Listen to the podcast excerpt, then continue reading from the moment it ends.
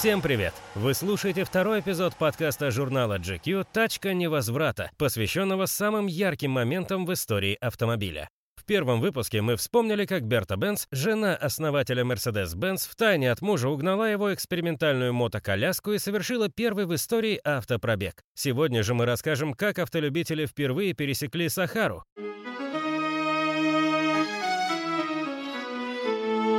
Золотой скоробей, серебряный полумесяц, летающая черепаха, бык Апис и ползущая гусеница. Такие названия получили пять уникальных Citroën B2, которые без малого 100 лет назад первыми совершили беспрецедентный пробег через Сахару. Об опасности этой авантюры говорит тот факт, что за 6 лет до описываемых событий попытка схожей экспедиции, предпринятая военными, закончилась гибелью почти всех участников. И все же молодой и амбициозный промышленник Андре Ситроен решился на этот смелый и жутко дорогой проект. Вот как это было. В 20-х годах 20 -го века, которые за повсеместное распространение двигателей прозвали ревущими, мир входил в эру автомобилей, и у руля революции были конкретные люди. В Америке таким человеком стал Генри Форд, в Италии Джованни Аньелли, во Франции Андре Ситроен.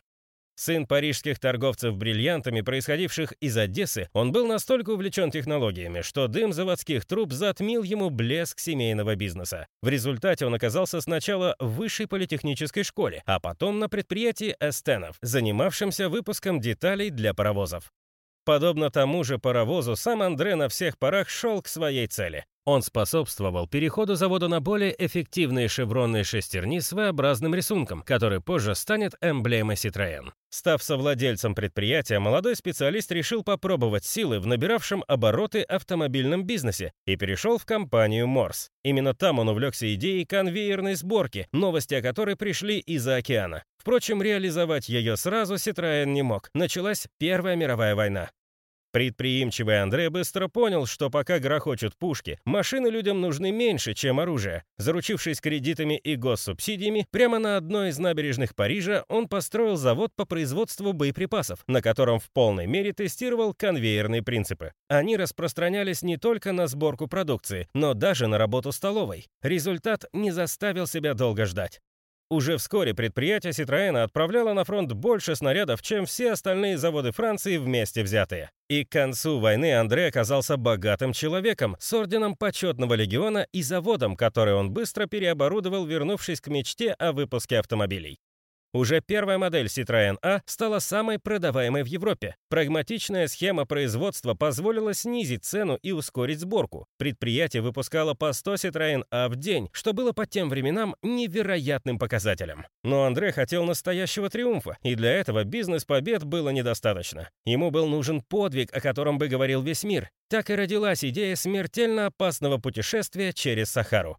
В то время значительную часть Африки занимали французские колонии, но для большинства французов они оставались загадочной территорией, о которой все слышали, но на которой мало кто бывал. И уж точно никто до того момента не пересекал Сахару на машине. Этот-то недочет и решил исправить Андре.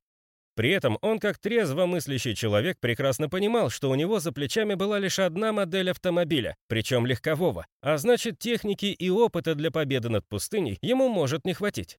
Инженеры Citroën еще только работали над новой моделью Citroën B2, а Андре уже думал, как бы перестроить ее под свою экспедицию. Ведь каким бы передовым ни был для своего времени этот автомобиль с его электростартером, электрическими фарами, искровым зажиганием от магнита и 11-сильным полуторалитровым мотором, для пустыни нужна была не просто машина, нужен был настоящий танк. Вскоре человек, готовый построить его, нашелся. Звали его Адольф Кеграс, служивший техническим директором императорского гаража в Царском селе и даже возивший Николая II, Кегрос еще в 1914 году изобрел колесно-гусеничный движитель на легковых резиновых гусеницах и успешно применял его в России.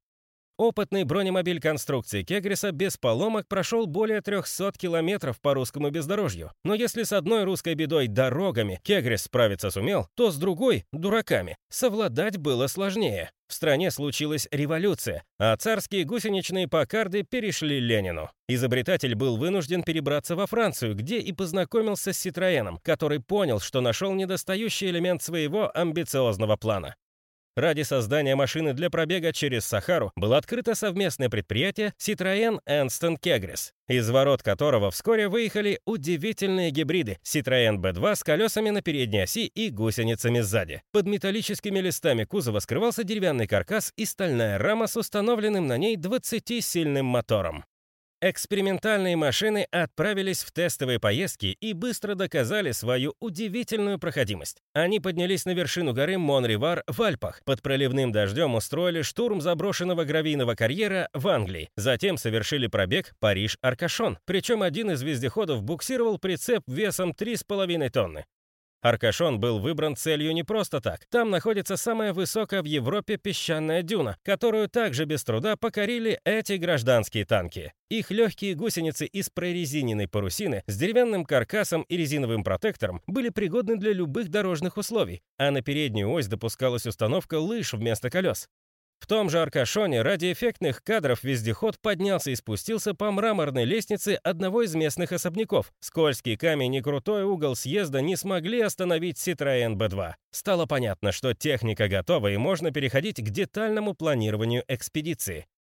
Зимой 1921-22 годов несколько вездеходов Citroën были доставлены на юг Алжира, откуда началась разведка маршрута под руководством влюбленного в Африку бывшего кавалериста и авиатора-любителя Луи Одуэн Дюбрея. По замыслу Ситроена колонна должна была выехать из алжирского города Тугурт и, проехав 3500 километров, добраться до Томбукту в Мали. Без подробных карт и каких бы то ни было средств связи, этот пробег в пустыне был гонкой со смертью. Права на ошибку не было, слишком высока была цена и велико внимание мира к широко анонсированному пробегу. Поэтому с собой путешественники должны были взять все, что только может пригодиться в пути, случись поломка или заболей кто-то из членов экипажей.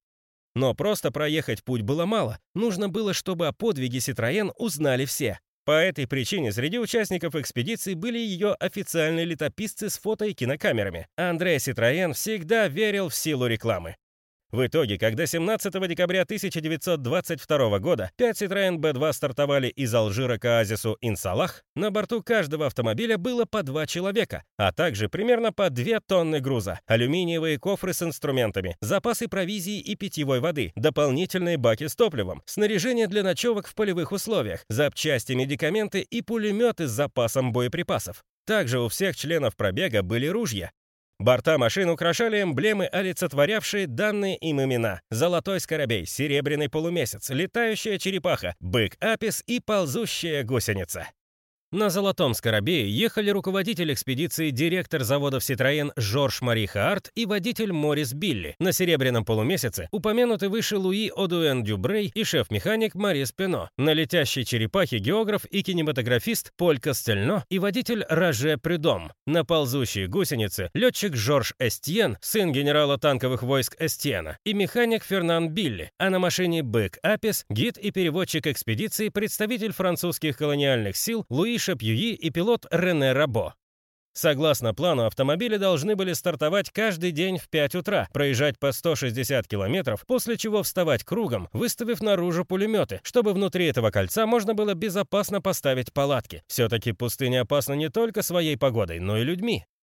Новости о продвижении колонны техники, выходившие в главных газетах страны и на радио, быстро превратились в любимый сериал и главную тему обсуждения французов. Появились даже персональные поклонники тех или иных экипажей. Так собака Флосси, талисман пробега, вдохновила бельгийского художника Эрже на создание Милу, верного пса журналиста Тинтина, героя одноименного комикса. В среднем машины двигались со скоростью 35 км в час, в 10 раз быстрее самого популярного транспорта Сахары – верблюда. Уже через 10 дней караван достиг оазиса Инсалах и взял двухдневную передышку. Дальше маршрут пролегал по еще более суровому ландшафту, и перед ним нужно было набраться сил. Финальный отрезок пути шел через огромные песчаные дюны, где ориентироваться можно было лишь с помощью секстанта и компаса. О другой помощи стоило забыть. Ни воды, ни людей на сотни километров вокруг. В таких условиях путешественники и встречали новый 1923 год. Впрочем, они не были бы французами, если бы не захватили с собой для такого случая немного шампанского. И все же нормально отметить праздник удалось только через неделю. 7 января 1923 года в Томбукту экспедицию под звуки Марсельезы встретил французский колониальный губернатор. В ответной речи руководитель пробега Харт сказал, «Мы надеемся, что в результате наших усилий снова оживут старые караванные пути, которые еще во времена Карла Великого связывали Алжир и Тунис с Нигером». Сразу по окончании официальных мероприятий путешественники отправили Андре Ситроэну телеграмму об успешном окончании предприятия. Но это не было концом пути. Восстановив силы и отремонтировав технику, смельчаки пустились в обратный путь, а вскоре им навстречу выдвинулся и сам Ситроен с женой на таком же вездеходе. Их встреча в пустыне состоялась 24 февраля, а 26 в украшенном французскими флагами оазисе Инсалах был устроен грандиозный праздник, на который прилетел и генерал Эстьен. Официальный финиш пробега состоялся лишь 7 марта, когда все машины прибыли на исходный пункт, оставив за спиной 7 тысяч километров пустыни. Как написала газета «Таймс», люди, выдержавшие такое путешествие, удивительны. Машины, покорившие эту дорогу – чудо. Во Франции их встречали как героев, и вышедший по итогам экспедиции фильм только укрепил эту славу, как и устроенные в следующие годы два новых пробега. Один опять по Африке, другой по Азии. Так началась эра больших автомобильных экспедиций. Так зажглась звезда Citroën. Причем в буквальном смысле. Долгие 10 лет Эйфелева башня будет высвечивать на весь Париж огромные буквы фамилии промышленника, покорившего не только сердца автомобилистов, но и неподвластную до этого технике пустыню.